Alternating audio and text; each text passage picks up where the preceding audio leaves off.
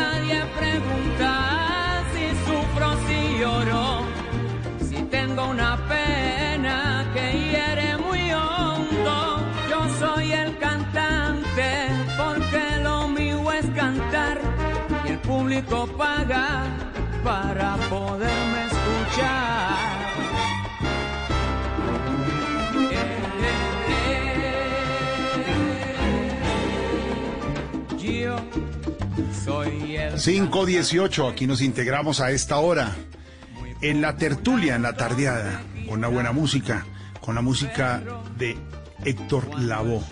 Murió hace 27 años, tendría 74 años, nació en Nueva York. La voz, el cantante, y a esta hora saludando a todos los oyentes en Colombia y en el mundo. No pueden pasar de 16, 17, 13 grados centígrados en Bogotá, en Santa Marta 27 algo nublado, Nueva York 28 grados, está despejado el cielo hoy, haciéndole homenaje al gran Héctor Lavoe, Medellín 21 grados, Cartagena 29 nubladito pero con buen calorcito hasta ahora, en Cali 27 grados, La Habana 29. Saludamos a nuestros oyentes, hasta ahora nos integramos en la tardeada. Y esto que dice Héctor Lavoe, el cantante.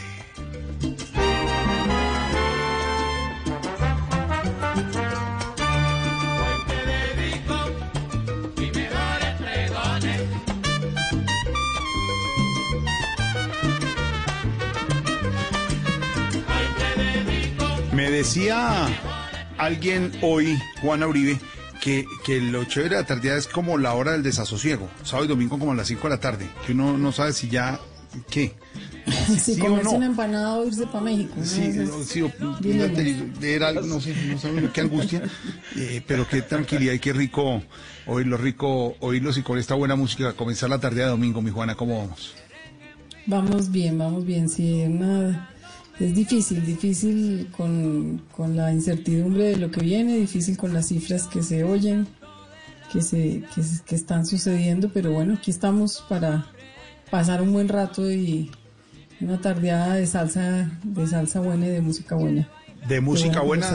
Exacto. Y vamos conversandito, conversandito, señor eh, Constaín, conversandí, conversadita la, la tertulia y la tardeada, Constaína, allá en ese rincón de libros antiguos de la colección. ¿Qué está leyendo ahora, Constaín? Digamos, en la mesa noche o en el maletín que puede estar que puede tener para leer. Estoy leyendo la biografía que escribió Joaquín Olanza sobre su padre adoptivo, el príncipe de Lampedusa, Giuseppe Tomasi di Lampedusa. Estoy leyendo eso. Bueno, cada ¿En uno italiano lee. o en español o en qué? Juan? En italiano, es, es un texto que escribió, que publicó Celerio en los años 90 y, y- y me la regaló el, el autor. Tuve ese gusto y ese privilegio, entonces me estoy desatrasando en esa lectura. Yo, yo, yo estoy haciendo un repaso y, y usted que es el hombre de los libros aquí que nos también nos ayuda en eso, estoy haciendo un repaso y voy a- estoy empezando a leer otra vez El olvido que seremos de Héctor Abada a raíz de la película. La, la última vez que comentamos con Dago y con Juana dije hay que volverlo a leer, entonces releerlo y me llega al corazón. Sigue siendo el libro de la vida. Lo leí en otro momento, hace mucho tiempo, que les he contado y ahora lo estoy releyendo. Don Paniagua, me alegra saludarlo. Como siempre, camiseta pese al frío. Don Jorge, ¿cómo le va? Buenas tardes. Eh, como decía Juan, uno no sabe qué hacer y toca comerse la empanada porque uno para México no puede agarrar ahorita. Sí, Entonces las opciones se reducen un montón, ¿no? Eh, pero sí, hijo de madre, esta es, esta es la hora en la que, en la que afortunadamente mañana es festivo, pero, pero, pero qué, qué, qué incertidumbre, qué, qué momento difícil el que atravesamos y qué bueno poder eh, acompañar a la gente en estas tardes, acompañar a los que de pronto se sienten un poquito solos o, o- o a esta hora cuando empieza a irse el sol se sienten eh, un, un poquito abandonados. Hombre, aquí estamos, aquí estamos oyéndolos, aquí estamos acompañándolos. eh, pueden participar con nosotros, nos pueden escribir por redes sociales, nos pueden comentar lo que quieran, que aquí la gracia es que nos reunimos un montón de amigos y no somos solo nosotros.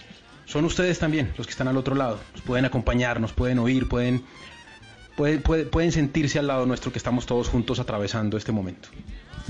El que me dijo a mí desasosiego de hoy, el sentimiento de una de un atardecer de domingo escuchando la tardeada fue mi amigo Carlos Ramírez, médico, que siempre ha estado muy presto, ayudando a mucha gente y dice, me, me gusta oírlos porque es como el desasosiego de sábado y sobre todo domingo a las 5 de la tarde. Desasosiego y con buena música, como el cantante de Héctor Lavoe, por eso el turno se lo dejé de último al gran Dago, para que, para que entre con todo a decirle 27 años después de, de que se ha ido Héctor Lavoe, que sigue siendo el cantante, como decía ayer el maestro Alfredito de la Fe. Sí, más conocido como el cantante de los cantantes, ¿no? Ese era como uno de sus, de sus eh, apelativos para Héctor Lavoe, le decían el cantante de los cantantes. Este es un tema del álbum ya en solitario que se llama Comedia y es un tema extraño, es producido por Willy Colón, pero aquí Willy Colón eh, deja ese, ese, ese sonido duro de los trombones, ese sonido duro de la calle, ese sonido duro de, de- de- de- del Bronx y hace un sonido un poco más sofisticado, un poco más orquestado. Y en gran parte ese sonido se lo debemos a nuestro invitado de ayer, a Alfredo de la Fe. Este, este tema tiene mucho violín y en los créditos está puesto el, el- nombre de esos, de esos violines de, de Alfredo de la Fe, que a propósito me mandó ayer una, un documento histórico, que es unos ensayos de la grabación del periódico de ayer, el tema de Tite Cureda Alonso, antes de que entrara Héctor Lavoe a cantar. Entonces está Héctor, está Willy Colón dirigiendo la orquesta en el estudio de grabación, interrumpe cada tanto, da indicaciones y es un documento totalmente histórico. Este tema, el cantante, es, eh, es composición de Rubén Blades. Rubén Blades se la, se la compuso a él. Luego Rubén Blades también la grabó, pero evidentemente este, esta versión de, Héctor es, eh, inigualable. Y ya que están preguntando sobre qué estamos leyendo, yo les quiero contar que acabo de leer una novela exquisita que se llama El hombre que no fue jueves, de nuestro contertulio Juan Esteban Gozaín. Como Gozaín. lo bautizó ayer, eh, Como lo bautizó ayer. nuestro amigo Alfredo de la Fe. Novela que recomiendo, como recomiendo toda la obra de nuestro amigo y contertulio Juan Esteban Gozaín. Es Juan Esteban Constaín, pero de aquí en adelante se conocerá como Gozaín por interpretación del gran Alfredito La Fe. Y cuando Alfredo La Fe dice algo, y mucho más con ese violín, Constaín se quedó Gozaín. Además, un honor tener uno ese Gozaín ahí atravesado del maestro Juan, ¿o no? Claro, pero además quiero decirles que es que Alfredo de la Fe le dice, a Juan Gozaín le dice Constaín.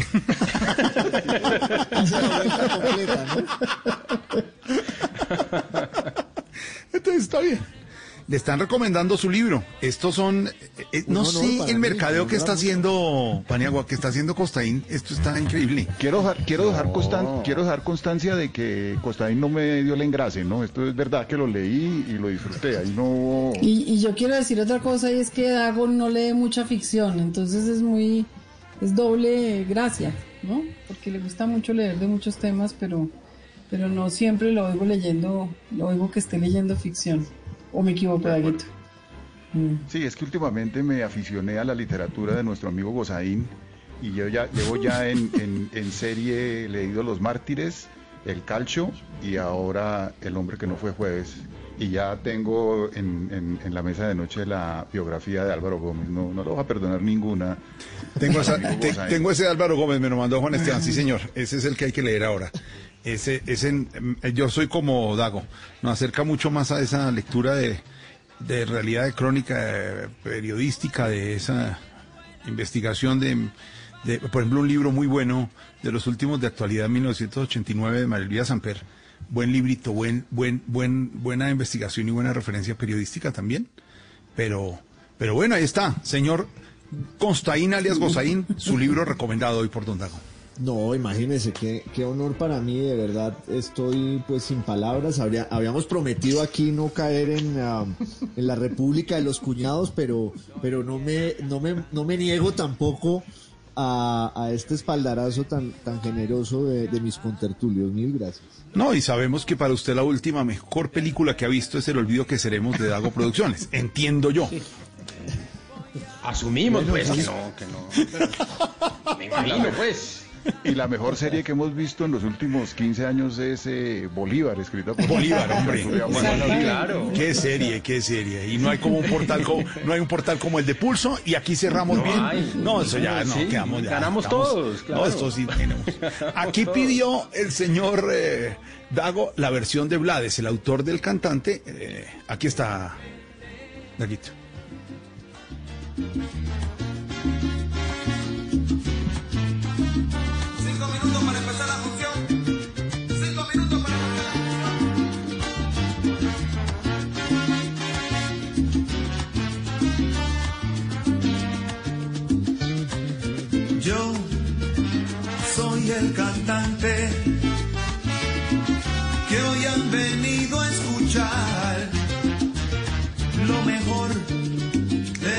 A ustedes voy a brindar, canto a la vida de risas y penas, de momentos malos y de cosas buenas. Vinieron a divertirse y pagaron para tristezas,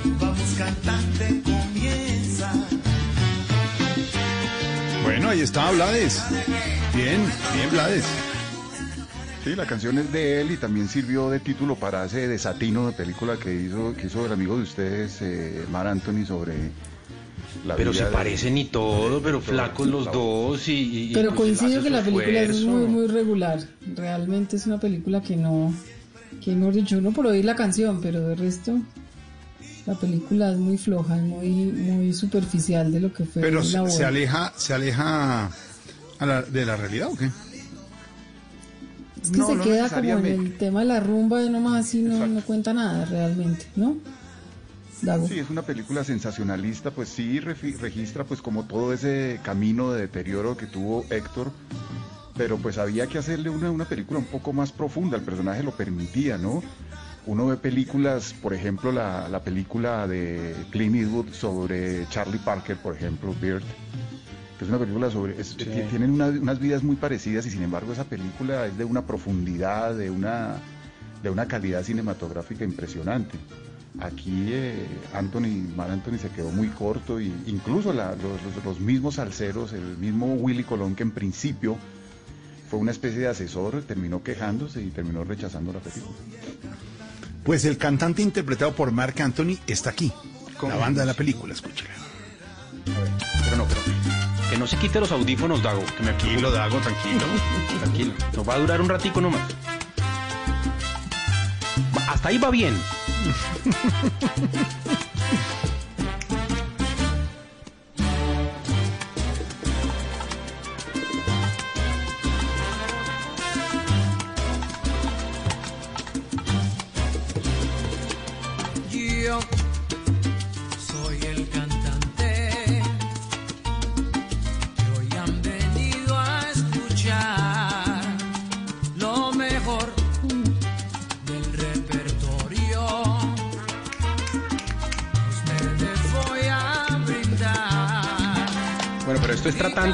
como la voz, ¿cierto? Esto no es haciendo un, un Marc Anthony. Y evidentemente le queda grande, ¿no?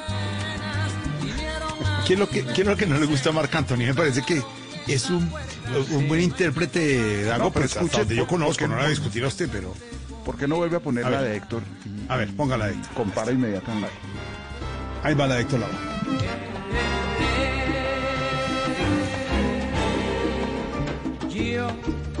Soy el cantante, muy popular donde quiera, pero cuando el show se acaba, soy otro humano cualquiera. Sí, sí, sí. Sí, superior. Póngale a Marc Anthony, póngale a Marc Anthony. que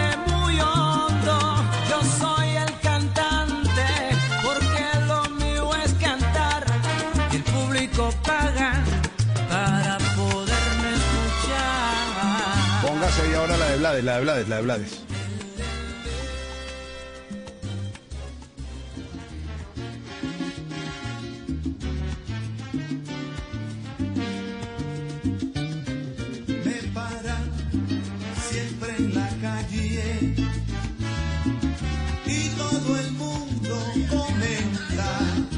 Indiscutiblemente Héctor Lavoe es Héctor Lavoe, pero a mí la de Blades me parece chévere y Marc Anthony Paniagua a mí me gusta, me parece un buen tipo. pues tiene su- gusta. tiene su cuento. Pero nuestro gurú, así como usted es el gurú de la alimentación, nuestro gurú de la salsa, mm, mm, no, No lo hemos podido convencer. cinco, no le Subió de nuevo al avión a Marc Anthony, ¿no?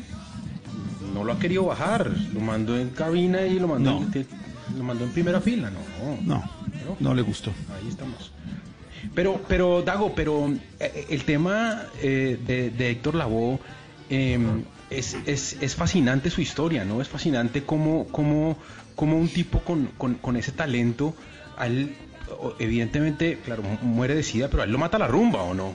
O sea, él, es un tipo que se muere en la fiesta, o sea, se muere en, la fama que él mismo construye. Sí, es, es el sino trágico del- de, de- de algunos grandes artistas. De hecho, su padre, él, es huérfano de madre desde muy niño. Su, su- su madre murió cuando era muy niño y su padre lo quiso encaminar por el camino de la música clásica. De hecho, lo puso a estudiar piano. El, el Héctor Lavoe tuvo que tomar clases de piano cuando era niño, obligado por su padre. Eh, él huye muy joven a Nueva York y en Nueva York eh, se encuentra pues con, con- con Willy Colón. No fue, la relación inicialmente no fue muy armónica. Ambos tenían un par de grupos que tocaban en los solares de Nueva York, eh, en el Bronx, y quien los junta realmente es eh, Johnny Pacheco para un primer, eh, el primer álbum de, Willy Colón que se llama El Malo. Y en ese álbum Willy Colón, can- eh, Héctor Lavoe canta solamente dos temas de- de- del disco y pero eh, de, de inmediato los, los temas que hicieron juntos pegaron y de adelante empezaron esa esa asociación de, de- éxito que los llevó durante casi siete años a trabajar juntos hasta que Willy Colón se aburrió y- y lo sacó de la orquesta aunque siguió siendo su productor. Héctor Lavoe es el típico cantante jibarito, el tono de voz de él es, lo que se conoce como el, cantante campesino puertorriqueño, el jíbaro. Su gran ídolo fue un cantante que se llamaba Chuito, Chuito de Bayamón, que es un cantante tradicional de música jíbara. Y de hecho yo recomendé un tema ahí a, nuestro control master que se llama Qué bien te ves. Y en ese tema él empieza cantando imitando a Chubito de Bayamón. Ahí está.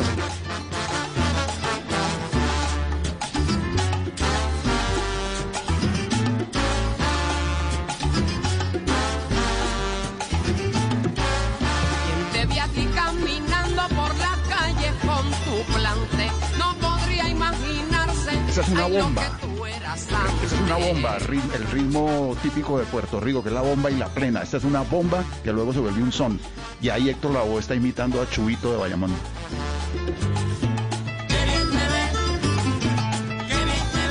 Te digo no es mentira ni quiero hablar estrujado, pero como tú me miras ya me tienes trastornado.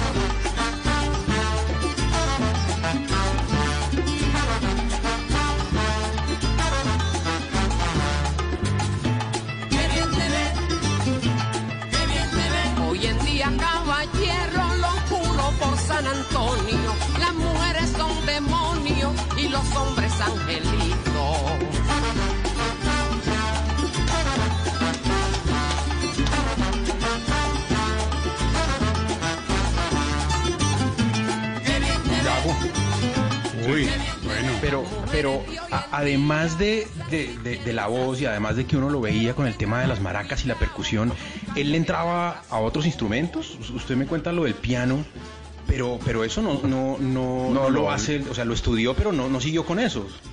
No, no, él, él, él, él siempre fue cantante, él no, él no, él no fue instrumentista. Fue intérprete, ¿no? Y, y fue todo un, un showman, famoso por, por sus llegadas tarde, ¿no? Siempre, siempre llegaba tarde, siempre era un problema, era como la versión salsera de Diomedes Díaz. Y eh, la Fania, Willy Colón, le hizo un tema que es muy popular, que se llama El Rey de la Puntualidad. Donde le cantan a, bueno. a- a que, vamos a hacer que usted siempre llega tarde y Héctor Lavoe en el soneo le dice, no señores, aquí hay un problema. Yo no llego tarde, es que ustedes siempre llegan muy temprano.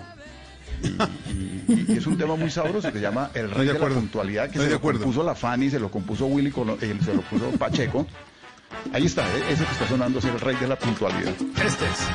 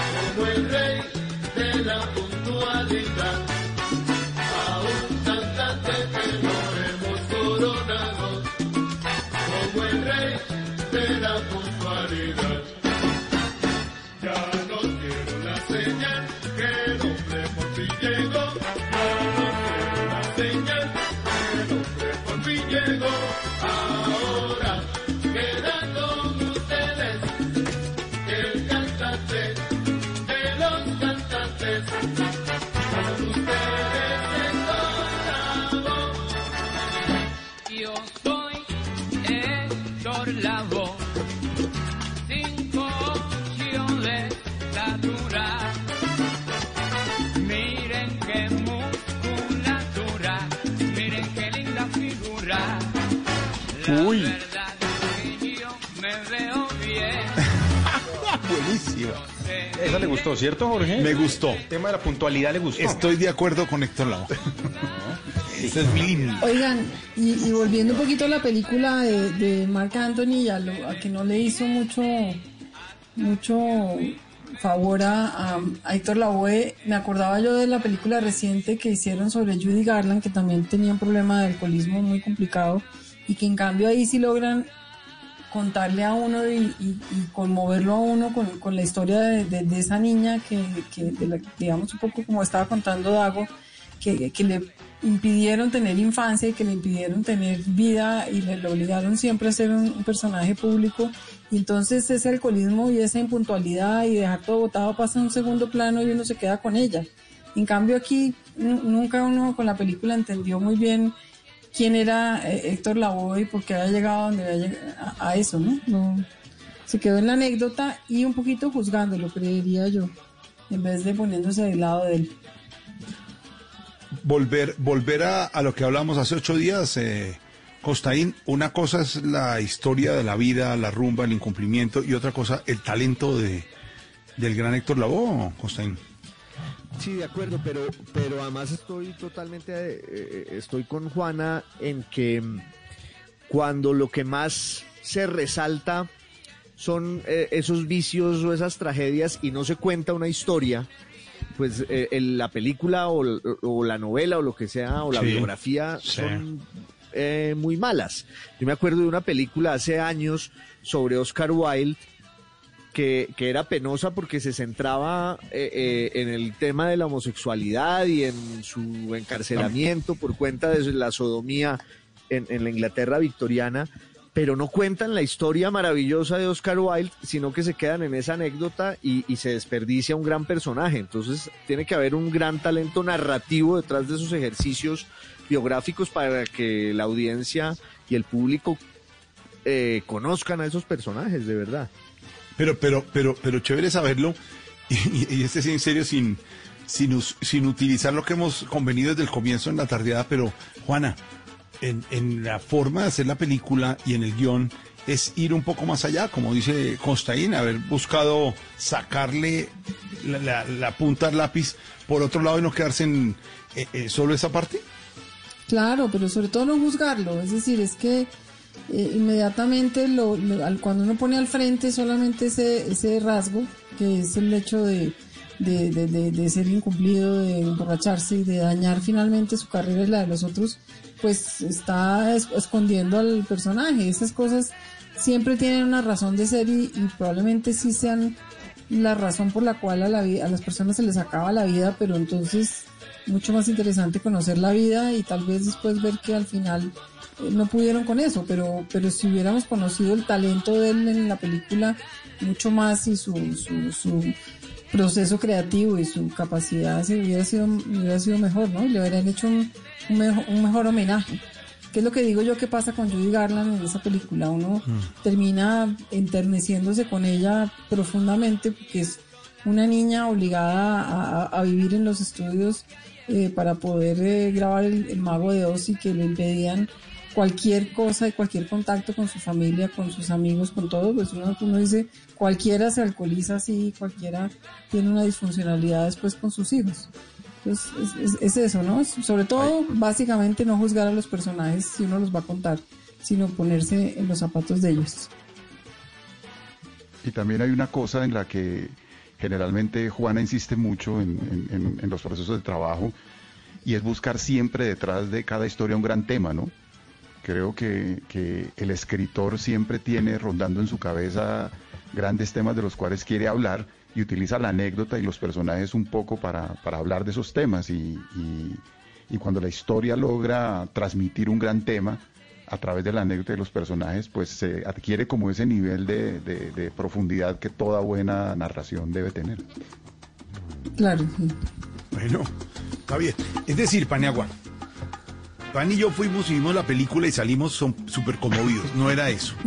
Felices, No era eso. salimos a comprar el CD. Sí, el CD, y toda la- no era. Felices, No era. afiche de Jennifer Quedó clarísimo. No, no, no, pero, pero eso por está ahí. bien. Eso, eso, eso, eso, eso, eso está bien. El- el- cada Lo comercial uno está bien, tiene sí. su nivel de disfrute de, y de eso se De trata las también. cosas, ¿no? sí. No, sí, no, aquí, aquí, aquí lo que pasa es que eh, estamos reunidos tres personas que trabajamos mucho con la narrativa. Claro. Y eso de una u otra forma nos convierte en un público o en un lector sui generis, ¿no? Nosotros nos representamos, creo yo, Costaín, si está de acuerdo, nos representamos como, como, como al, al, al lector, eh, yo no sé, diría si común o, o- o al lector desprevenido. Y, Y, y de hecho a veces ese, ese, ese, ese- esa experiencia que tiene uno, a veces siento yo, lo priva de placeres eh, más espontáneos y más ligeros que quién sabe qué se está perdiendo uno. Claro, como, Pues- como me pasó a mí con la película de Queen, que yo la disfruté especialmente porque no tengo, yo no tengo el conocimiento que tienen los otros sobre Freddie Mercury y sobre toda la, todo el proceso y a mí me pareció que fue, yo me divertí, la vi con mi hija, ella descubrió a, a Mercury y la vio Mm. bien y, y en cambio tiene unos detractores tremendos, ¿no? Tiene Pero usualmente, Juan, esos totalmente. detractores, esos detractores terminan siendo los, los grandes fanáticos, los grandes seguidores, y entonces cuando usted hace una, una, una no, no hablemos de una película, un contenido para eso se vuelve algo de nicho, y, y cuando no es masivo, pues usted pierde la, la, la oportunidad de impactar a un montón grande de gente. Eh, eh, o sea, yo creo que tal vez el reto es, es poder ser crítico con lo que uno consume cuando eh, eh, uno es experto en un tema, ¿cierto? Pero estar en capacidad de crear para el mayor número de gente posible. Eh, po- porque si no limita su, su, su creación a, a- muy poquitas personas y, y pierde impacto. E- Evidentemente hay gente que no va detrás del impacto, pero hay ocasiones, o sea, hacer una película para que solamente la vean 4.000 personas, pues Sería muy específico, claro, mucho más. Sí, No, pero hay que además- hacerlo. 4.000 es un además- número que me inventé. Hay que, ¿qué, Dago? Eh, Pero No, hay, eh, hay que hacer después de las Después dos. de Costaín, después de Costaín me anda para. No, que, que iba a decir eh, varias, varias cosas. La primera de ellas es que quiero saludar en Cali a- al Sí, doctor señor. Adolfo Sí, señor. Valderrama. Claro, eh, claro que sí. que se une a la audiencia. Aquí ya me mandaron un mensaje. Eh, y, y estoy esperando también la consignación, que no sea solo el Sí, mensaje. por favor. Ah, la transferencia Pero eso no es, o la eso no es inscripción al curso, el- la boleta. Pero no, lo que, lo que iba a decir es que en el caso de la película de Queen hay una muestra ejemplar de cómo uno sí puede contar bien lo que decía Dago, eh, des- eh, eh, plantear un, un gran tema a partir de, un personaje en el que la anécdota es probablemente pues su, enfermedad y, su tragedia, pero la ficción allí lo ha dispuesto todo para que uno eh, se conecte completamente con la historia de Queen, con la grandeza de su música, con toda la banda.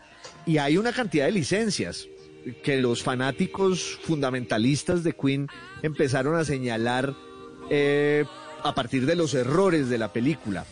Pero en realidad, en realidad a mí me parece un producto extraordinario por eso, porque, porque escogen bien cuál es el tema que hay que contar y terminan forzándolo todo para que la historia se comunique bien. Y cierro con esto.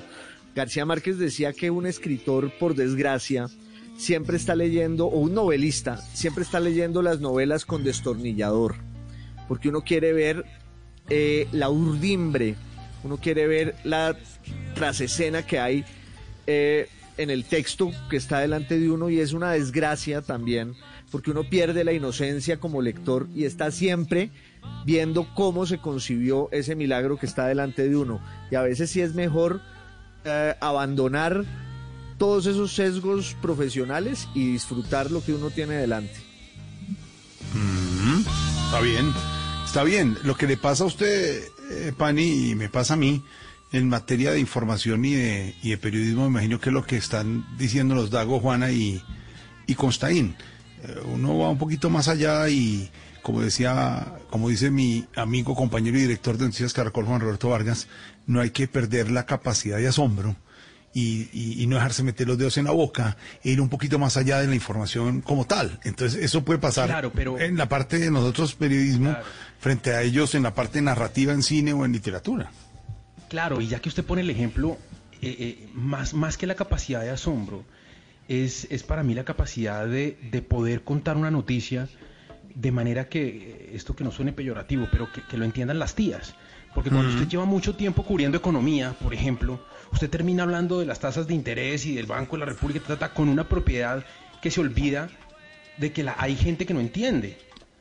¿sí? Entonces, entonces empieza usted a, a- a- a hablar de los temas a unos niveles muy altos y al final usted, y en el caso de las noticias, necesita llegarle a la masa.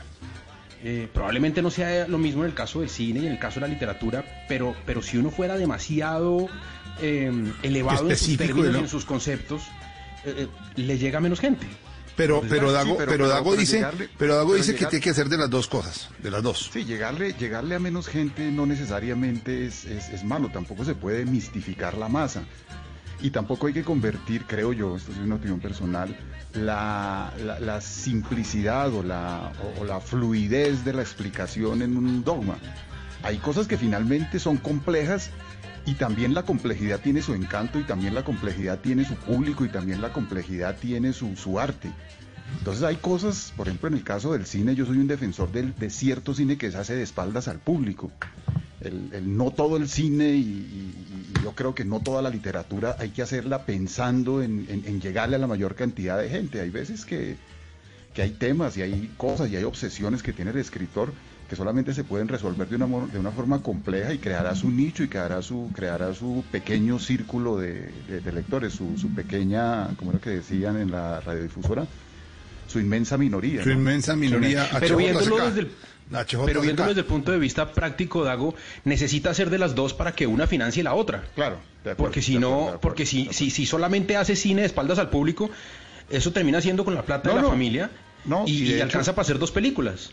No, no, y de hecho, y de hecho el- estas dos formas de, de, de- de manifestación cinematográficas son absolutamente solidarias e interdependientes. Solamente Sí. en ese cine que se hace de espaldas al público es posible que la- en los lenguajes evolucionen, que se cometan audacias narrativas, que se cometan audacias éticas, Sí. que se cometan experimentaciones que luego históricamente el cine de gran público de entretenimiento capitaliza. Entonces, digamos que ahí se, ha crea, se creó durante un tiempo, sobre todo desde cierto sector intelectual, una dicotomía excluyente y no hay tal. Como dice Pani, ambas son necesarias y ambas Sí. tienen que interactuar y ambas tienen que ser solidarias. Pero como, cua- cuando usted tiene un reto, Dago, y esta va para Juana, que ya hablamos de Bolívar, además, además Juana, uno de nuestros fieles oyentes, uno de los 17 oyentes, eh, eh, Lejomel, dice, la mejor serie Bolívar, indiscutible, el libro también, una joya entera. Eh, en Bolívar, pues es que todos sabemos la historia de Bolívar. Entonces, ¿cómo tomar esa historia, Paniagua? ¿Cómo tomar esa historia? La de Héctor Lavoe la conocía mucha gente, para hacer una, una película o una serie de Bolívar que fuera algo diferente, pero tuviera la atracción para mucha gente. Juana, más o menos es el reto. Pues ahí pasó una cosa que, que no suele pasarle a uno y es que yo estaba igual que el público porque yo no sabía nada.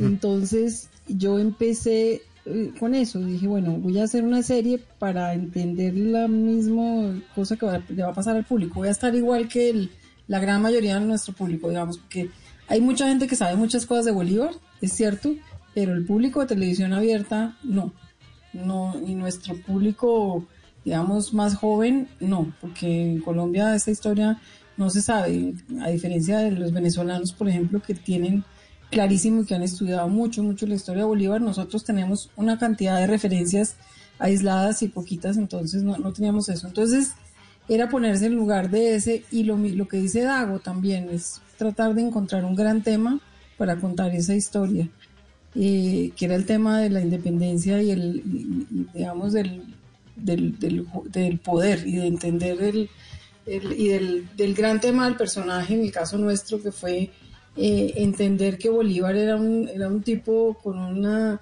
temperamento y un metabolismo que solamente una persona así hubiera podido hacer lo que hizo, ¿no? Era un tipo hiperactivo, eh, como si fuera un niño casi con, con, con déficit de atención y que tenía que enfocarse en estas grandes cosas para poder lograrlas. Entonces, así fue. Para mí, ahora yo tengo una cosa, un reto, entiendo perfectamente lo que dice Dago de las películas necesarias que son para un público escaso, pero a mí no hay nada que me produzca mayor satisfacción que llegarle a mucho público con algo un poco mejor, digamos. Es, Esa es como la, las ecuación, sí, la ecuación, la ecuación grande, sí, hacer, hacer un buen, un buen periodismo especializado de investigación que le llegue a mucha gente. Tú sabes, ejemplo, Juana, bueno. que, que hacen la encuesta, cuando tú haces la encuesta cualitativa de audiencia, Pani, y entonces uno dice, ¿qué quiere ver en televisión y noticias? Economía, Ah, sí. dicen economía, profundidad internacional y análisis. Documentales, Sí, quiero ver documentales, animales. historia, Cuando grandes cuando- vidas. Cuando tú ves en análisis eh, de audiencia, Constaín, en números, lo que la gente está esperando es el gol y unas cosas de farándula y unas entonces uno tiene Pues que, es que- eh, eh, eh, equilibrar un poco eso que la gente está pidiendo en la cuantitativa con la cualitativa más o menos es el equilibrio no en parte informativa. Igual dice Juana pues chévere llegarle la mayor cantidad de gente con un muy buen producto hecho a profundidad cierto Sí, sin, sin que tampoco, me parece también que tiene mérito las cosas que son solamente comerciales y logran su cometido y todo, pero digamos, en el caso mío personal, más que hacer esas películas para una, para muy poquita gente una cosa, es poder tener audacias para más, para un público más grande. Y tal vez por eso yo nunca me he metido en el cine y porque me produce un poco de pánico eh, eh, eso de contar la historia en, tan corto tiempo y bueno, tiene, tiene otras características, pero, pero para mí ese, eso tiene mucho valor. Muy, muy bueno y cuando, cuando hay cosas que lo logran, eh, me parece absolutamente genial y brillante en la literatura o en el cine o en cualquier chévere manifestación. sí. Juan Esteban tenía una vaina ahí que nos iba, que nos iba a decir, Juan, que no lo vimos. No, eh, pero es en la misma línea y es que al final eh, el éxito o no, la difusión o no, no determina la calidad de nada. O sea, ese prejuicio de que lo minoritario, por serlo, tiene una altivez estética y filosófica, mientras que lo popular es todo lo contrario, eh, eh, es una falsa ecuación, es una fórmula equivocada. Hay cosas de una gran complejidad que son un éxito comercial descomunal y viceversa. Hay cosas eh, que, que- parecen muy simples y que también fracasan. En fin, no hay allí como ninguna regla establecida para, para validar o no la calidad de las cosas. Y por eso me parece tan valiente lo que dice Juana. Y es que de parte de un creador que diga pues mi apuesta sí es por hacer algo que sea bueno. Y ojalá que le llegue a la mayor cantidad de gente posible. pues sí este hay, una es- cosa, sí. hay, una, hay, una, Dale. hay un- hay una cosa que con respecto a lo que dice Juana, y es que finalmente entre los dos extremos de la cadena, entre este tipo de, de productos audiovisuales complejos y como para un público bastante minoritario, y las cosas populares de entretenimiento para gran público, existe una gran cantidad de grises, una cantidad de caminos intermedios donde perfectamente se puede hacer cosas como lo que dice Juana, alguna cosa un poco más compleja pero con gran alcance. Y de hecho siento yo que una de las grandes carencias de la cinematografía nacional es precisamente esos grises, porque la cinematografía nacional se juega entre películas muy complejas, muy contemplativas, muy de arte y ensayo, y las comedias populares de gran público. Y hay todo un, un- un espectro de grises del que nadie se ocupa. Y, y- y ese espectro de grises enriquecen una cinematografía. Y ese espectro de grises son capaces de llevar grandes públicos a productos un poco más elaborados y un poco más complejos. Y creo que esa es una asignatura pendiente de nuestra cinematografía. Llenar esos grises que hay entre esos dos extremos de, de- de- de la manifestación cinematográfica. Completamente de acuerdo, sí. Sí, es como si además no pudieran encontrarse, ¿no? Como si tuviera que... Juana, y que hay una cosa que, que lo hemos hablado nosotros y que nuestra televisión sí lo ha logrado. Sí. que ujú. digamos, yo- con Juana siempre hemos sostenido que el cine colombiano tiene mucho que aprenderle a la televisión. Hacemos mucha mejor televisión que cine. Y el cine se ha logrado crear como ese, la televisión se ha logrado crear como ese equilibrio entre cosas que hacemos muy populares, muy, eh, muy, muy, muy, muy elementales, pero también las combinamos con cosas Mm. Pero- que son un poco más complejas. Pero mira, pero, pero maestro Dago, esa frase que usted acaba de decir, creo que algunos, algunos de los expertos en cine que detestan la televisión, que los conozco, que les parece que la los que hacemos televisión no somos la máxima, sino la máxima está en el cine, de pronto sí estarán de acuerdo en que la televisión tiene mucho que enseñarle a la- al cine. Pues puede que no estén de acuerdo, pero yo sí estoy completamente seguro en, en- en muchas cosas, en, en modelo de producción, en, aproximación al público, en tratamiento de, de los temas nacionales, en dramaturgia. Es que los, los escritores de televisión nos toca desarrollar una escuela diaria donde evidentemente, como en cualquier escuela, cometemos muchos errores, pero también tenemos que desarrollar unas habilidades eh, impresionantes de narrativa, ¿no? Claro. Señor Costaín.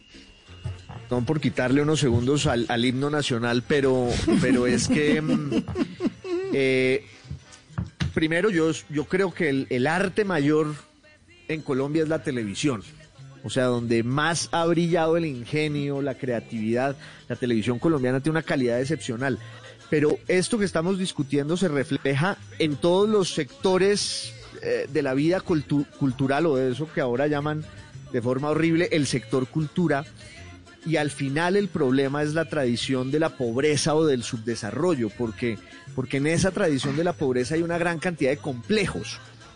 Eh, y, y como no hay un músculo industrial que permita que la gente produzca lo que quiera sin complejos, entonces también en la literatura pasa eso, hay una cantidad de gente que asume que solo cierto tipo de libros son válidos desde el punto de vista estético y que los otros son basura porque se aproximan más a lo comercial eh, o a lo popular y resulta que eso no es cierto y en otros ámbitos donde no existen esos complejos, es decir, donde no hay pobreza y subdesarrollo, nadie tiene esa película ni tiene esos enredos en la cabeza y la gente hace lo que se le dé la gana y habrá unas cosas buenas y otras malas, pero el pro- la discusión no es esa, si, si, si es popular o no, por- y, y que eso determine la calidad de las cosas es terrible. Pues ahí Pero el problema entonces, el problema entonces, Constaín, está en, en, en, eh, en- en demeritar la otra esquina, en, en- en- en que los que leen lo, lo- o los que consumen lo popular eh, demeritan lo que no es popular y viceversa. Eh, eh, Mire, esa es el la mejor consecuencia. ejemplo, porque es que Paniagua, el Sí. mejor ejemplo está en la literatura juvenil. Nuestros mm, muchachos que no hablan otro idioma están sometidos a leer unas cosas, unos plomazos, en- porque nuestros escritores no son capaces de leer, de escribir para un adolescente porque inmediatamente se escribe, es decir, eso es una, una literatura que sería considerada menor o, o, digamos ligera o demasiado. Y en cambio en, en inglés existe toda una literatura para cada una de las edades en su dimensión y en su profundidad y es mucho más fácil con esa literatura ir llevando de la mano a un niño que se convierta en lector a lo que nosotros que les ponen a leer li- mitos y leyendas indígenas en- a los 12 años salen corriendo y no quieren volver a leer nunca más león, nada. sí. ¿no? O, o Pedro Páramo o Es que tiene o- toda la razón. Es que, es que creo, Juana, que, que ahí el punto es el que no respetamos esas diferencias y no respetamos esos gustos y atacamos al que le gusta lo que y- no y me vuelvo a gusta lo a mí. Y se juzga ¿sí? Y se juzga. Y se se juzga. juzga es lo- Exacto. lo- lo- lo mío es lo bueno lo de allá es lo malo ¿no? Héctor Lavoe, Pasa en la 27 política. años después, nos ha llevado a hablar de cine, de televisión en esta tardeada. Reunión de amigos, tertulia de amigos. Se fue de Willy Colón un día, como nos cuenta Dago, y hoy Willy Colón es eh, tendencia, Paniagua, en las redes, porque puso Es una foto, en Colombia una foto, porque- una foto de un helicóptero artillado eh, gringo. Sí, es que eh, es un tele, es un es un eh, helicóptero de esos gringos llenos de armas y dice Armas. this is the only dove of, pay, of peace that Sí. Venezuela needs. Eh, Uy, ah, esta, lo- esta lo- es la lo- lo única en paloma de paz que Venezuela la paz que necesita. necesita. Sí, esta es la Pero única paloma de además- paz que Venezuela necesita, dice Willy Colón. pero además lleva dos, dos tweets muy raros en las últimas cinco horas. Mm. Eh, hijo de tal Nicolás Maduro, por aquí en Venezuela te repudiamos hackearon. lacayo de... Eso está, esa está rarita, ¿no? Pero rarita. es tendencia. Es tendencia, Willy Colón. no yo pensé Ah, que éramos nosotros hombre ¿Mm? No, no, no, no, no. No, Ay, no, no. Sí. No, no, no, déjelo así. Este es periódico de ayer, Héctor Lavoe, 27 años después. Buena tertulia. Como dice el doctor Carlos Ramírez, nuestro amigo, desasosiego de domingo a la tarde. Aquí estamos en la tertulia, en la tardeada. Periódico de ayer. Regresamos en segundos después de las noticias. Viene el himno nacional con un buen sorbo de café de Juan Valdés y regresamos con Juana Uribe, con Dago García, con Juan Esteban Constaín, alias Gozaín. Lucky Land Casino asking people what's the weirdest place you've gotten lucky? Lucky? In line at the deli, I guess? Aha, in my dentist's office.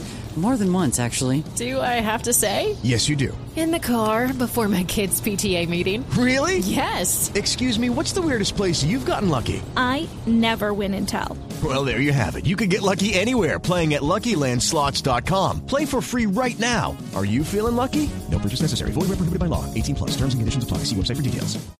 Con el señor Paniagua. Aquí estamos, la tardeada. Héctor Lavoe. I want to break free.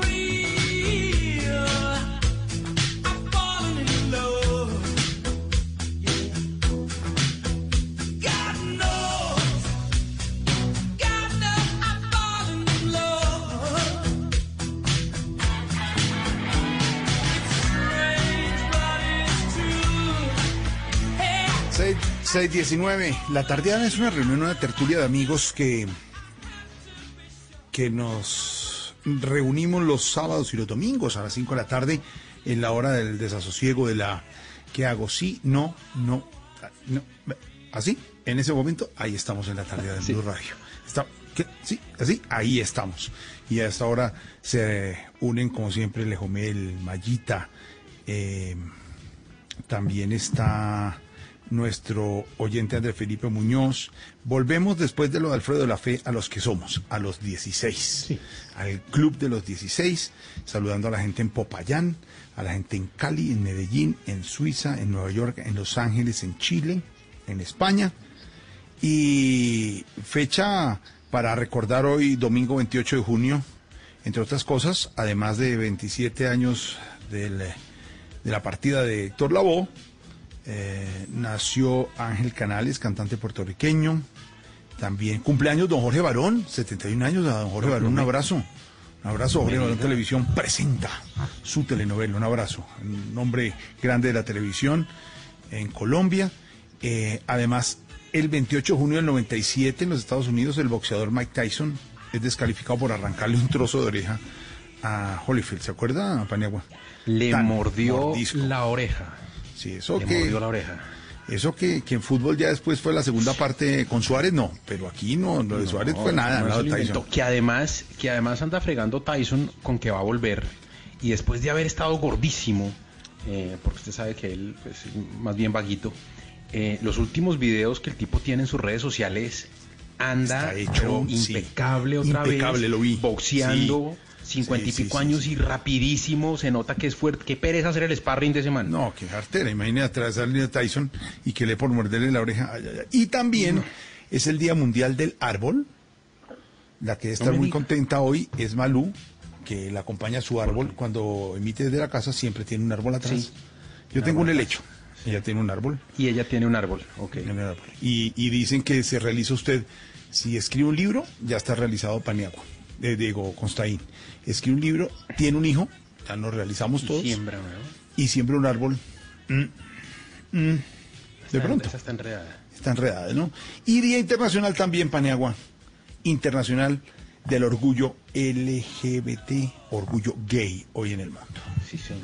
Por eso estamos con esta canción de Queen. I want to break free, que es como quiero liberarme. Ahí tiene.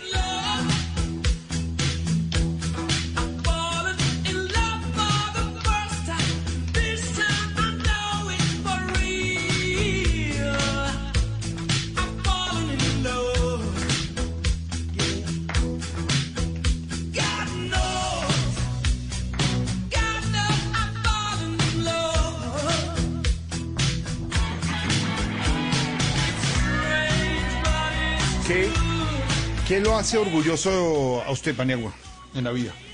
¿Quién tiene orgulloso de qué? ¿Quién- quién- No, pues que uno, uno, uno se separa un poquito de lo que tiene, como cuando uno está pintando un cuadro y usted da dos pasos para atrás y mira el cuadro en su magnitud y dice, pues pucha, va bonito. Sí. Eh, va bonito, falta mucho, pero, pero no sé, me siento orgulloso de, por ejemplo, que una de las cosas que yo quería hacer, en algún momento pensé, yo decía, qué rico ir a un mundial. Mm. Y fui a un mundial, listo, ya, ya fui a uno, no quisiera el segundo ni quisiera el tercero, porque tuve la oportunidad, fui a uno. Eh, y eso, por ejemplo, me hace sentir orgulloso, que cada cosita que he querido, eh, que me he propuesto, ahí ha llegado. Eso me hace sentir orgulloso. Orgulloso santafereño, usted y yo orgulloso santafereño, no es orgulloso. Claro, Santafereño.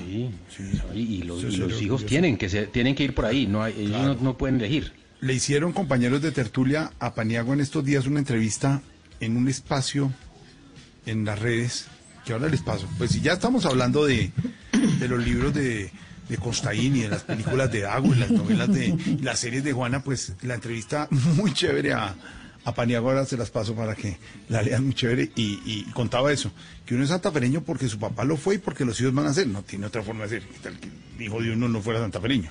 Es que cuando, es que cuando se trata, cuando se trata del equipo de fútbol del país de uno, a uno se lo asignan cuando nace.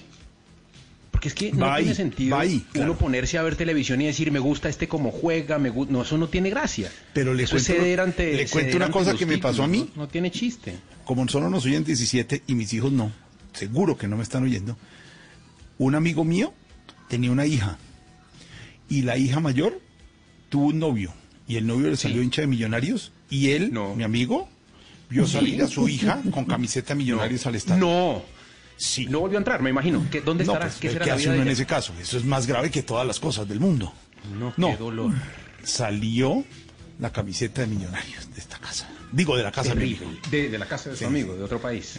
¿Qué te hace orgullosa a ti, Juana? Que uno dijera, hombre, siento orgulloso de... ¿De qué? Pues mire, muy al contrario de lo que ustedes están diciendo, cuando veo a mi hija eh, que sienta posiciones propias y que tiene sus argumentos y que ha logrado como una independencia de criterio y, y que dice que le gusta y por qué le gusta, me, me- me produce mucho orgullo Chévere. que pueda desprenderse y tomar distancia de su mamá que, que no es tan fácil y que no es tan frecuente. Entonces eso me llena de orgullo, verla Está bien, está bien. como con, con, con criterio propio. No, eh, te hacemos la aclaración.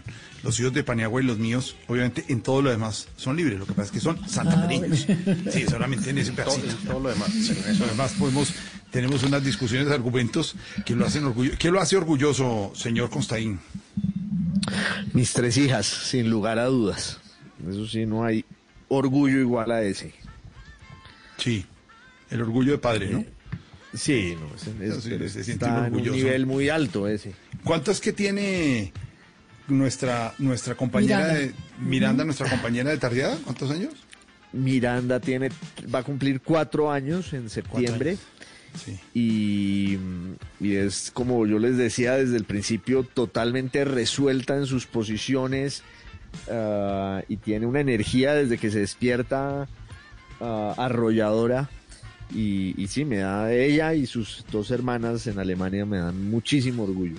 Claro, y esa niña chiquita, cuando está en el jardín, que a todos nos ha pasado, tengo las grabaciones de mis hijos chiquitos en el jardín, en el Arca de Noé, donde la doctora Catalina, queridísima, y lo único que se oye en las grabaciones es Inés María y yo eh, discutiendo, no graba, es esa de allá, ta, cua, ta", y después, pero no, en la niña no se ve a lo lejos bailando, no mucho, pero se oye el, la emoción, el llanto y la, peleadera, si es eso lo que enfoca, no, pero si el orgullo son los hijos, eh, también, Dago, un orgullo. Sí, pero es que la pregunta debería descartar el tema de los hijos, pues porque... Sí, porque ya queda ¿Qué así. Otra cosa puede sí, uno... sí, está bien. Entonces esa pregunta debería, debería omitir el tema de los hijos, porque en mi caso también, pues mi orgullo fue que mis hijas se fueron de la casa temprano, sin culpas, y se fueron fuertes a hacer su vida propia. O sea, yo siempre las eduqué para, para, para la libertad, y me lo propuse desde que eran niñas, las voy a educar, no para la dependencia, como generalmente en muchas oportunidades en las culturas latinas educamos, yo me propuse educarlas para que se fueran y se fueran sin culpa, se fueran fuertes a hacer sus vidas propias y lo hicieran desde muy joven, como lo hice yo, y, y que lo hayan hecho me, me- me llena de orgullo. Pero eliminaría de- en, la- en- en- en esas preguntas el tema de los hijos. Sí, no mientras fue- seguimos hablando del orgullo, ¿qué canciones recuerdan que tengan la palabra orgullo? Y, y probablemente no sean del orgullo el que estamos hablando, sino eso, eh, eso típica, debe ser típica canción de echarle el, el vainazo a alguien, ¿no? Orgullosa, orgulloso, por eso te fuiste. qué orgulloso me siento de ser un buen colombiano. ¿Colombiano? Esa, esa me quita- esa es la que le quita a uno el orgullo Esa de es la- Colombia. Ahí se acaba el orgullo por este Ahí país. Acaba- ahí, ahí se, llega. suena. ahí se la tengo con Andrés, es orgulloso, es colombiano, ¿cómo así? Oiga eso. Eso. Levante esa bandera, señor Constaín. Ella de el la cañón. depresión. Con esta se abrazan Saúl y el Eso. hermano, ¿sí o no, Dago? Sí, sí, sí. Voy en el. El, do- en el el- domingo hay clásico, le dice, le dice Saúl al hermano. El domingo hay clásico y con esta se abrazan. Oiga eso. Ah, no. Oiga eso. Está devastado. Es devastadora esta canción. Jorge, eh, usted, esto que estaba yo diciendo ahorita, esta es la canción que cierra La Pena Máxima, que es Sí, sí, sí, película de nuestro De Dago. con, Tertulio Dago. Eh, y esta es una, una película que, que para los futboleros y, y- y para varios de mis amigos esto es una película que hemos visto cien mil veces porque, porque no, nos encanta. Cuando nosotros nos volvimos afiebrados a, a- a esta película y la veíamos y nos sabíamos los diálogos, todo el tiempo nuestros eh, amigos y yo nos decíamos así, cuando algo pasaba, Saúl hermano. Saúl hermano, pero ¿qué hubo? ¿Sacó las fotocopias o no? Y jugando fútbol, Saúl hermano, pero suéltela. Esas películas de Dago, como de pena máxima y como la de paseo, uno de verdad, Cañón de Chicamocha, tricolor nacional en Renault 12, sintiendo esa patria, así, y, y Costaín lo tumba a uno, le tumba a uno la ilusión. No, pero, pero es que lo que le quiero, que lo que le quiero contar. Jorge, es que, es que duramos con ese Saúl hermano como tres años y esa fue la época en la que yo conocí a mi esposa. ¿Ah, sí? Entonces, hoy en el árbol de Navidad dice de Pani para Saúl. ¿Por qué? Porque el- Ella se enamoró forma de Saúl, ahora entendimos Claro. todo. Entonces eh, yo le digo a ella Saúl, ella me dice a mí Saúl, y todos en la familia saben que entre nosotros nos decimos Saúl, por culpa del señor Dado García. Ah, no, Saúl, hermano. Tiene. Oiga eso, directo para Costaín al corazón, con ese tricolor. Balazo al corazón. Analice, muchachas, música y trago, algo machista. Ay, qué orgulloso me siento de ser un buen colombiano. Oiga ese grito. Qué orgulloso Muy todo, un ¿no? ¿Qué más habrá con...? Por ahí había pero, pero, una de los pero, pero hay que hay que hay que reconocer la canción que es bastante eh, sincera, ¿no? Muchachas, música y trago, puta. Ahí Eso es lo que hay. Bien dibujado. Muchachas, música y trago con todo. Mire que en el Mundial de, de Francia 98, me fui enviado especial y a Colombia le asignaron un pueblito muy cerca, tantos kilómetros de París. Entonces, Juana, eh, en un momento nos fuimos a buscar a la gente para hacerle como una como una nota de color sobre la gente y nos fuimos para el pueblito y, como callado, como ya a las siete de la noche, como callado el pueblito, como debe ser en Francia, un pueblito que ustedes conocen, callado. Y no salían colombianos y dije, no, esto sí tiene que salir colombiano. Venga, puse esta canción en el carro que habíamos alquilado, duro, y, y grité, Colombia. hijo-". Y me han salido todos. Ahí estaban. Estaban. Usted en un mundial de fútbol en Francia, en, eh, en Alemania, que también estuve, en Brasil, Colo- lo- Colombia se siente diferente con esto. Con, y esta canción, y eso, Cúcuta, Medellín, Barranquilla, y Piales, Santa Marta y Bucaramanga somos lo mismo. Somos uno solo. Allá, aquí llegamos otra vez a- al rollo, pero allá es una cosa, y, y se siente eso impresionante. Alfredo, me hiciste acordar de ese, de ese mundial, que era ese mundial, con ese mundial se estrenaron los canales privados, ¿no? Sí, en el 98, Y sí. entonces cuando o en el, en el canal RCN, cuando había un personaje que ya no está allá, que era el que tenía que organizar todo eso y cuando estaba viendo lo que costaba eso, eso eran unas grandes ligas para nosotros todo, porque eso era una cosa muy complicada mandar a toda esa gente, inaugurar el canal con eso. Y me acuerdo que en un momento dado descubrimos que el hombre había hecho el presupuesto mandando a todo el mundo a montar en metro con las cámaras y los equipos y a trasladarse de puede un lado a otro. ¿Sí, ¿sí te acuerdas? No? Sí, trípode- colombiano trípode mundo, hombro. nos imaginábamos esa vaina de los- de- de- en ese apretuje en un mundial. Cargue trípode, la, la casetera en la época, porque eso era con casetera, Yo tuve la- las cámaras. Yo tuve en todo algún eso not- en metro. en metro. Yo tuve en algún noticiero alguna vez en alguna época, Hace muchísimo tiempo, una persona que gerenciaba la cosa y entonces vio que los gastos se podían eh, Bajar. Pues bajar Sí. un poquito. Entonces dijo, ojo, en un noticiero, Dago, ojo, Paniagua, en noticiero, eh, que era de fin de semana. Ya dije, bueno, en fin. Y entonces digo, De otro país, pero de otro país. de otro país, de un país. Entonces, las llamadas a Medellín solamente los miércoles. A Cali los jueves, a Barranquilla el viernes. Mejor dicho, si pasaba algo en Medellín el viernes, no se puede llamar. tocaba Sí, no puede llamar. Tocaba esperar al miércoles. Venga, do- ven- venga, doctor, le explico. Venga, venga a hablar. ¿Sí me entiende? Corresponsal si pasa algo, pero pues parecía la cosa más o menos como la del trípode y la cámara en metro en el 98. Pero 88 corriendo en París con trípode, casetera y cámara y seguramente sin el otro asistente porque Claro, cuando se dos. cargaba cámara y casetera, exactamente, 98. Claro, canales privados 98 los inauguramos desde, desde Francia, desde el Mundial de Francia, con Colombia jugando en, eh, en París, en, en, eh, en Port de Orleans, era la, el centro de prensa, ya estaba.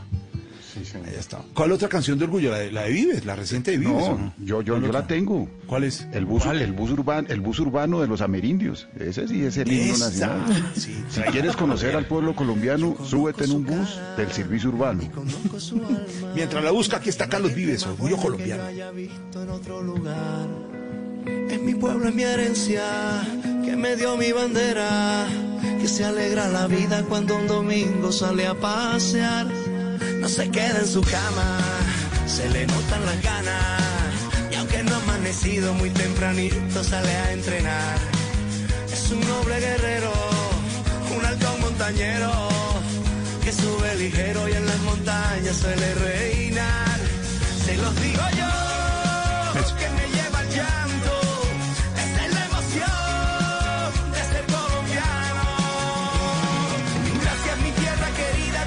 orgullo de mi patria, homenaje que le hizo Carlos a todos los ciclistas colombianos, hizo el video ahí en Boyacá con su ruana, con su compromiso. ¿Por qué a veces eh, costaínos nos sentimos tan orgullosos de ser colombianos, pero afuera?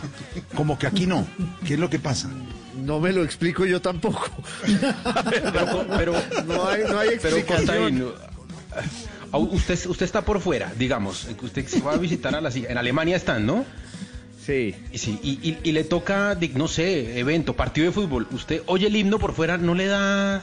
Sí, mucho, mucho. La verdad, tengo que, tengo que confesarlo, más que reconocerlo, tengo que confesarlo. Entre otras, el, el mundial pasado me tocó en, en Berlín y, y es una sensación muy emocionante Sí, encontrarse con la gente, con la camiseta, pero además uno tiene uno de los rasgos por excelencia de, de- de colo- de lo colombiano es creer que las cosas solo pasan acá. Ese excepcionalismo colombiano eh, pues que es en- entre otras un absurdo. Uno se da cuenta en un mundial de que todo el mundo está con la camiseta de su país y, y se ven por la calle y se abrazan y se saludan como con una seña masónica. Yo recuerdo que el, el primer viaje fuera de Colombia lo hice en un Suzuki L80 de mis papás a Ecuador. Y en esa época uno se encontraba con un carro con la placa de Colombia en Ecuador y se pitaba, como si se conocieran de toda la vida. Eh, yo me quedé con eso, pero, pero ya nadie devuelve el pito. Usted pita, así como con el pulgar con la gente de las fuerzas militares cuando va por carretera, que sube el pulgar con orgullo. Y le pita. Exacto. Es Y es que la- la relación con el país es como la relación con la mujer, ¿no? Que uno puede hablar mal de ella, pero hay de que otro hable mal de ella, ¿no? Sí, ya, ya, ya, claro, sí, hay que defenderla hasta el final. Aquí está la que pidió, Pues mire señor. que- Eh, eh, Esta la pidió Dago Pani- Oye, Paniagua, es que otro habla mal de ella, no uno. No uno. Saúl. Ah, pensé que uno también. No, sí. Otro, otro.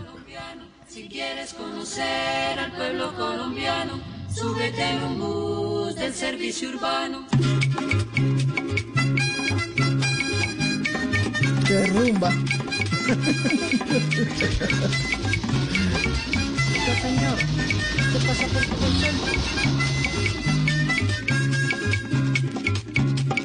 Todos viajamos en bus, más pobres que los ricos.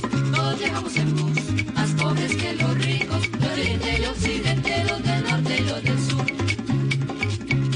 Cada quien espera el bus, en cualquier esquina. Cada quien espera el bus, cualquier esquina. Y quiere que le pare en la puerta de la oficina. Ese bus urbano. No conocía ya- esa ya- carranga, No, esa sí, carranga de no, protesta. eso es un clásico. Ya está, ya está. Yo le vi por Zoom la cara a Dago y ya, ya la tiene en la película. Película, película. Se fue de película, sí. Se fue de película esto, Dago. Ya estaba haciendo cara de película. Pero ¿cómo no han oído este clásico de los Sí, claro. de El Bus Urbano? Pero también hay, pero también hay vallenato, ¿no? Está Poncho Zuleta, le- orgullosa. Poncho Zuleta orgullosa. Sí, pero yo prefiero estos temas que apelan un poco a la ironía que esos cantos que de inflamación del sentido patrio. No, no, no, no me gustan mucho esos himnos de, de Es que me acuerdan de los 31 de diciembre con los borrachos. El tío tocón, no, no, no, no, eso es una cosa. Siempre hay un tío, siempre hay un tío tocón, Juana. Siempre hay un O tío eso que es un echa mito. codo bailando, es una cosa, pues, tío lejano, digamos, para no involucrar a nadie. Para no estresar a nadie en la Para, casa. para no, sí, exacto, pero, pero siempre hay un intruso en esa fiesta que apretuja más de la cuenta y obviamente hoy en día, afortunadamente se lleva un cachetadón de la, de la niña de turno eh, Sí, sí, no y lo ponen en su sitio, pero, pero digamos que en otras épocas eh, eso no era tan, tan fácil ni tan obvio y, y sonaban esas músicas, ¿no? Sí. Orgullosa de Poncho Zuleta.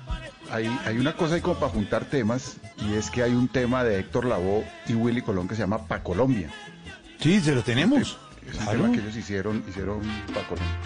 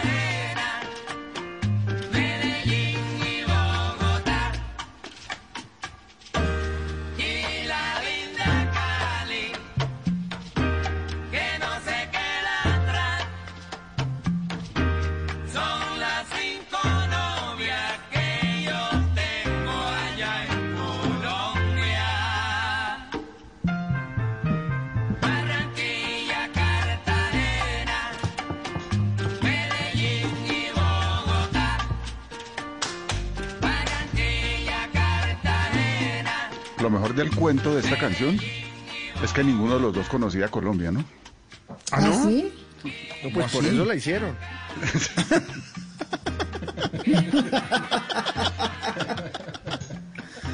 No puede ser. La hicieron con lo que les han contado. Sí, lo mismo. Lo mismo hay mercado, un- seguro. Lo mismo hay un tema de hay un tema de, de Richie Ray que se llama Voy pa Colombia, que también lo, lo, hicieron sin, sin conocer sin conocer Colombia. Bueno, pero esto suena bien. Después la conocieron y quedaron conquistados.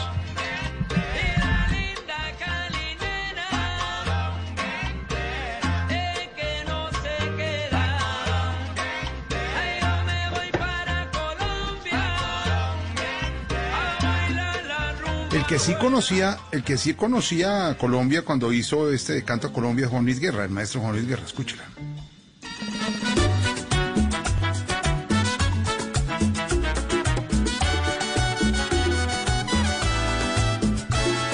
El cielo le canta a tus mares, mi bella Colombia. Las flores coronan tus valles a todo color. Reflejas la luz de tu risa como un continente. Sueño de tus arrozales como un girasol. En Colombia, el sol se despertó en Barranquilla para que tus ojitos miraran el mar cuando se vuelve horizonte.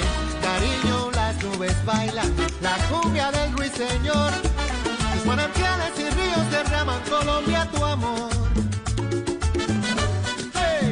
No es su ¿Qué mejor hizo esta canción? ¿No la conocía, Dago? No, y no es su mejor canción, ¿no? No, esta está escondidita y en un... Se llama... Se llama... eh, Canto a Colombia. Es que Y también no- cobraba por mención, ¿no? Nombró a Calvin. Shakira y Sofía te arrullan con esta canción. Shakira y En Sofía. Colombia, la luna se ha dormido en la arena. ¿Sabe qué? Viendo, a- a- ahí me dio, ahí me dio orgullo. Eh, el- en, en el Mundial de Sudáfrica, eh, que llega uno ahí como calladito, porque uno de Colombia no habíamos clasificado y, el- y el día de la inauguración a ese Mundial en, en- en el estadio de, de Johannesburgo, eh, que será en Soweto, eh, empieza, empieza a sonar Shakira y uno ver a todas estas africanas bailando el waka, eh, y uno decir, jue madre, esta es de, esta, estamos al otro lado del mundo y esta es de mi tierra, pues, ¿no? Esa, esa me dio... Dura. Y, si- y sin entrar en discusión con, con el señor eh, Gozaín. Con el señor Constaín, del himno nacional.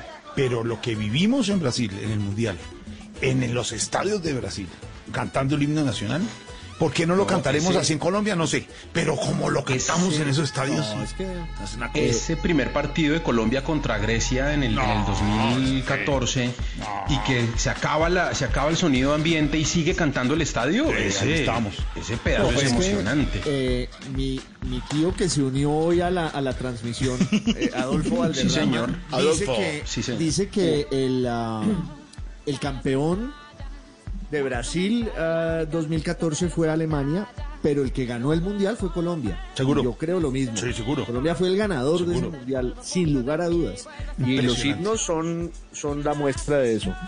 Lo que vivimos en Copacabana, que era el centro de acopio, digo yo, de todos los, los las nacionalidades habidas y por haber, pero lo de Colombia era una fiesta en las calles que de Copacabana, Jorge, en una cosa impresionante. Usted póngase a pensar las circunstancias de ese mundial. Eh, Nosotros, eh, eh, el último había sido el del 98, ¿cierto? No, no. eh, eh, y crece toda una generación con, eh, con la frustración de no haber podido clasificar a un mundial. Pero además, así usted hubiera podido, en el 98 era imposible pensar en que usted se iba a ir a Europa a un partido de fútbol. O sea, es que eh, eh, era otra época. Y le tocó un mundial al lado, le tocó un mundial al que puede ir por tierra. ¿sí? Le tocó un mundial que usted lleva esperando eh, fácilmente 16 años. La cantidad de gente que apenas Colombia clasificó dijo, no me importa lo que me cueste, no me importa lo que yo tenga que vender, no me importa lo que yo tenga que hacer, yo me voy a ver un partido colombiano en un mundial, fue abrumadora, abrumadora. Eh, Salir, con la posibilidad más de irse por tierra. O sea, esto, por, eso, por eso vimos lo que vimos en, en- televisión. Es que usted los alrededores del Maracaná, Mania Guadago, Juana Costaín, hacíamos transmisiones que comenzaron, Dago, media hora antes de cada partido, después una hora antes y después nuestro amigo, compañero y jefe Luis Calle en, eh, en Caracol Televisión tomó la decisión que era dos horas antes. Había que hacer una cosa llamada la fiesta del gol que nos inventamos en vivo desde las calles de Brasil entregábamos boletas, por ejemplo, y cuando usted en el Maracaná es una cosa gigantesca y los alrededores del Maracaná y, transmitiendo gracias a la tecnología en televisión, lo, lo que se bajaba de la gente de los buses y del metro en Brasil eran colombianos al Maracaná en ese, en ese gran partido contra Uruguay en el mejor gol del Mundial de James. Y usted se sentía llegando más bien en la 57 con 30 en Bogotá, porque era lo que sentía usted. Estaba llegando Colombia al estadio. Yo creo que difícilmente se puede volver a vivir una fiesta de esas que vimos en, en Brasil. Y como le digo a Costaín, y, y cantar ese himno, como se cantó en esos estadios del Mundial. Hoy se cumplen, hoy se cumple, hoy exactamente hace seis años fue ese gol, Jorge. ¿Hace, ¿Hoy? Fue el, ¿Hace seis 20 años? fue el 28 de junio, sí. Qué golazo. Qué golazo, papá, Colombia, papá.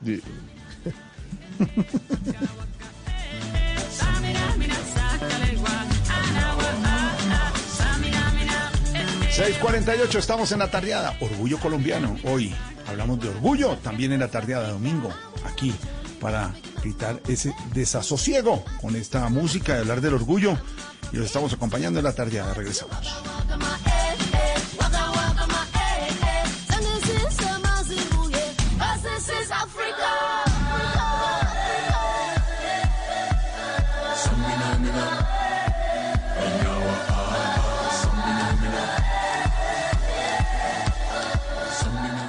A esta hora estamos en La Tardeada de Blue Radio.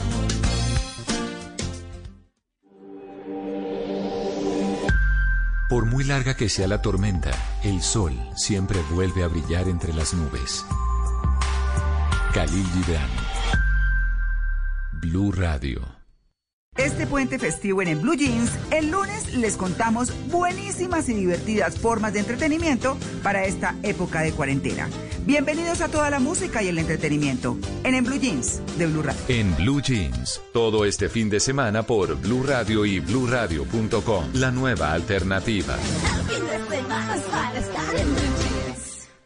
Este domingo en Encuentros Blue, solidaridad es sentir y actuar por los demás. Lectura del libro Yeshua, un amigo de la naturaleza y sus gentes en la costa caribe. Hierbas sanas, hierbas alegres y mucho más en Encuentros Blue para vivir bien por Blue Radio y bluradio.com.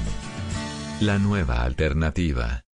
A esta hora estamos en La Tardeada de Blue Radio.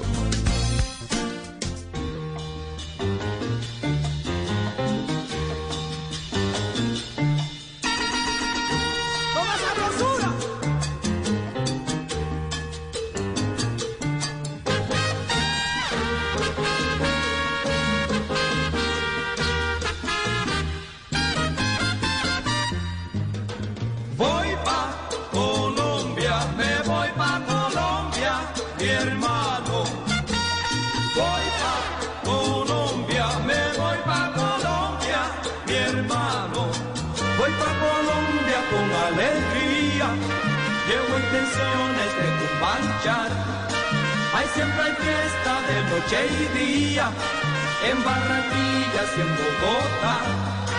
Cuando yo llegue a Colombia, hermano, voy a cantarle con emoción un guaguanco, un mambo, un bolero, porque me sale del corazón. Ay, que un guaguanco, un mambo, un bolero, porque me sale del corazón.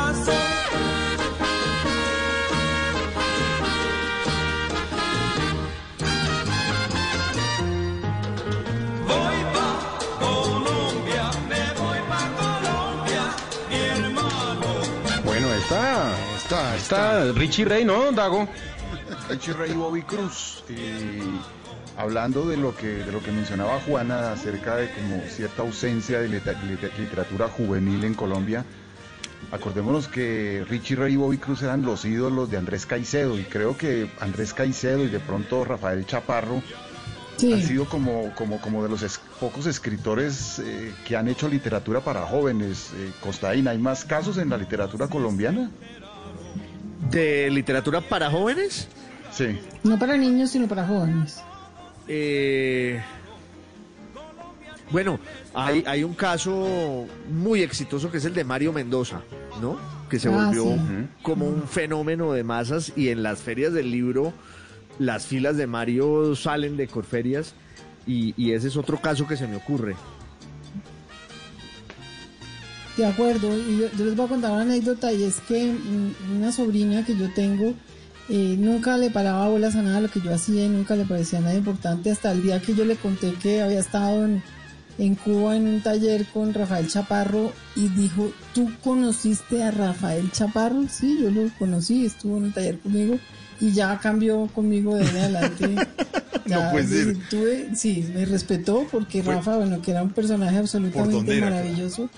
Y escribía Eh, guiones y- también, ¿o no? Sí, sí, sí, trabajó en sociedad y trabajó en, en, eh, en varias cosas. Identitas de y- sociedad, sí. y estuvo, sí, era un personaje divino, pero para ella yo existo a partir del momento en que supo que ha conocido a, Rafa Chaparro. pero es cierto lo de Mario Mendoza, es un fenómeno editorial impresionante entre los jóvenes. Y en su momento Andrés Caicedo lo fue, ¿no? O sea, con- Sí, claro. Sí. No, y, Y el Andrés talento de Caicedo además- es una cosa. Y, y es recurrente, vuelve, lo vuelven y lo leen y lo, lo- lo- lo- lo- Ahí- los jóvenes y ahí- les gusta, ahí- sí. Hay una película colombiana, un documental de Luis Ospina que se llama Todo comenzó por el fin. Sí. Y es, es- es una, es un documental precioso, es, es- es una gran película.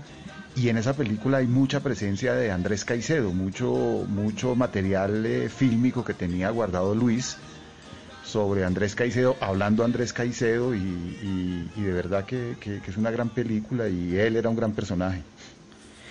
Y como, como lo mío es la gerontofilia, yo debo decirles que en Cali me hice íntimo amigo del papá de Andrés Caicedo, que era un señor sabio y erudito que se llamaba Carlos Alberto Caicedo, que fungía además como gazapero en un periódico de la ciudad, es decir, era el experto en gramática que corregía a sus colegas y era un tipo de una sabiduría y guardaba una devoción, no solo por su hijo, obviamente, sino por la obra de su hijo, que yo llegué a Andrés Caicedo no por mis contemporáneos, sino por la forma en que el papá casi nonagenario de Andrés Caicedo me introdujo en los libros de su hijo ya, por supuesto.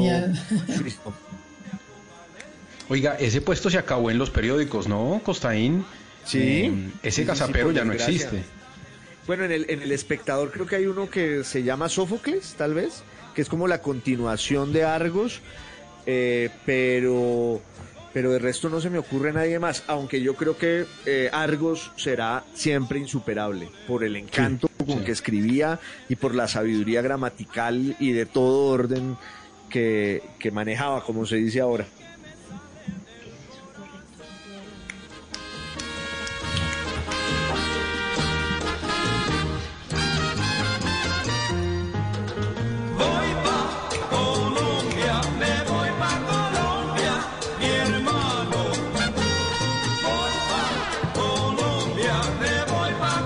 Lavillos también le hizo, le hizo canción al orgullo colombiano y al Caribe con las tres perlas, ¿se acuerdan? Esta de Vilavillos. Muchas, muchas. Por favor, esta cosa. Estas.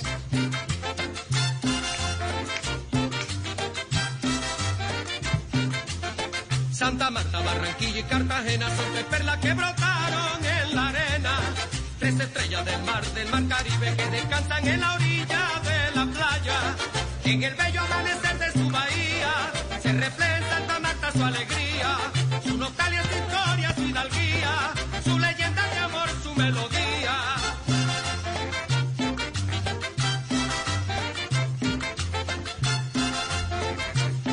¿Sabe qué me hizo falta Santa Marta ahorita?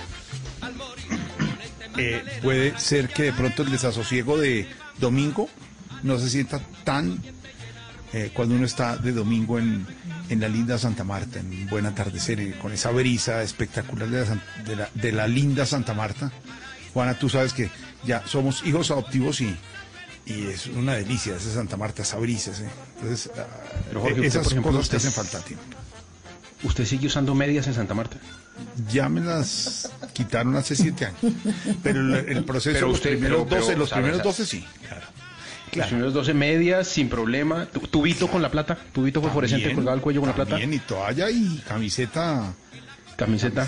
Sí. claro, para no, sí, todo. Uno siempre. Bloqueador, claro, y bloqueador, bloqueador. bloqueador y crema Nivea Blanco. azul. Crema Nivea azul es un secreto para los cachacos Sí. eh, eh, costaín en la playa. Después de. Porque cachaco que se respete llega a la playa a comerse el sol. Costeño, Sí, como uno- como Samario, verlo no a comerse el sol, no, lo que ellos llaman comerse el sol, entonces se pone al sol, eh, alquila jet ski, todas esas cosas que hace uno, mm, come camarones y le da dolor de estómago, todas esas cosas que pasan, todo eso, y entonces después usted tiene, eh, el secreto está crema niveda de la de tarro azul, mm, tarrito azul, de la de siempre, de la droguería, esa es. Sí. Claro que sí, Ah, para nostalgia. Me tocó la nostalgia con ese Santa Marta.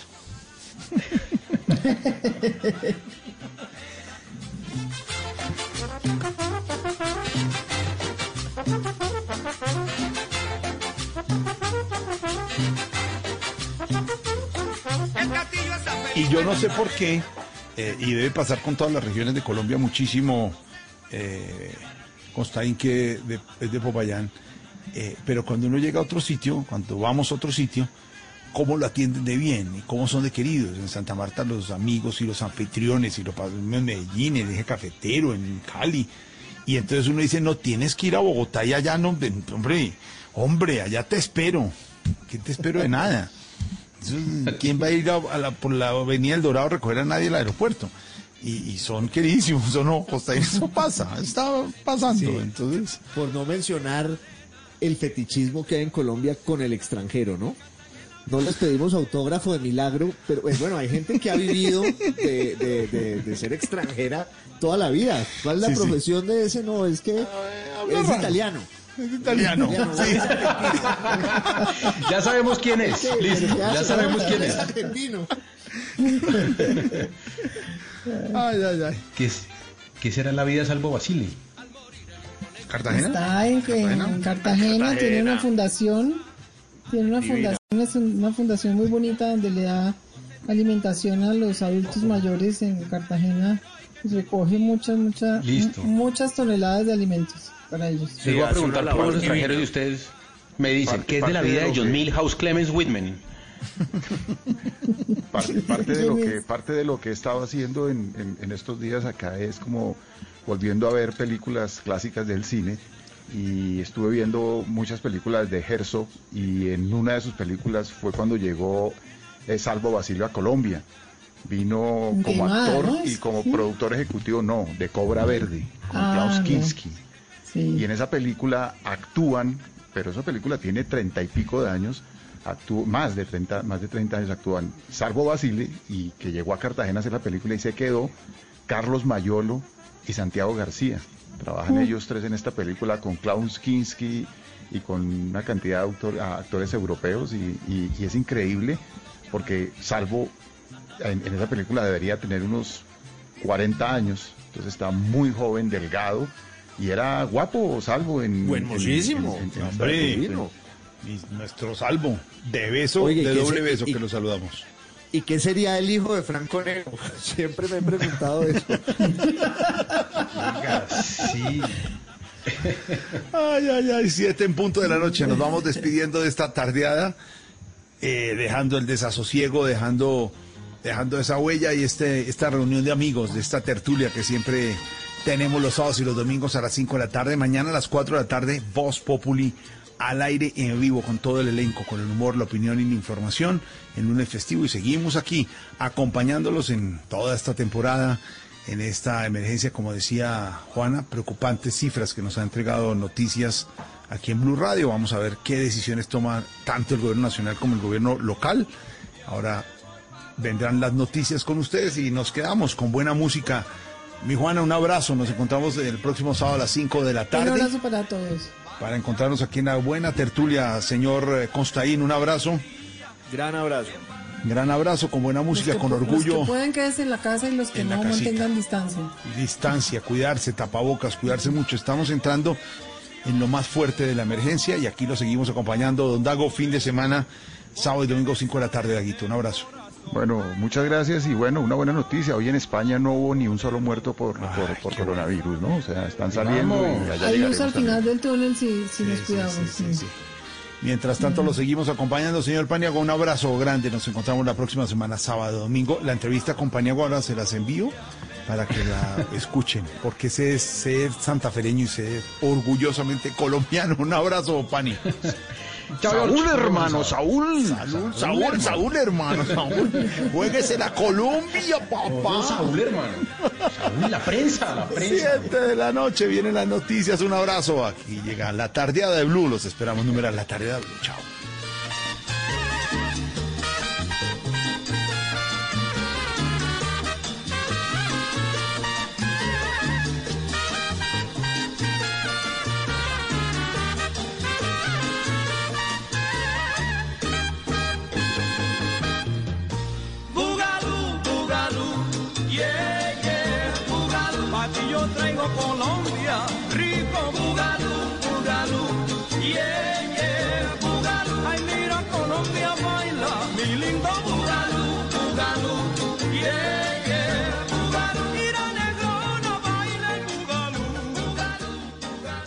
With the Lucky Land slots, you can get lucky just about anywhere. This is your captain speaking. Uh, we've got clear runway and the weather's fine, but we're just going to circle up here a while and uh, get lucky. No, no, nothing like that. It's just these cash prizes add up quick. So I suggest you sit back, keep your tray table upright, and start getting lucky. Play for free at LuckyLandSlots.com. Are you feeling lucky? No purchase necessary. Void where prohibited by law. 18 plus terms and conditions apply. See website for details.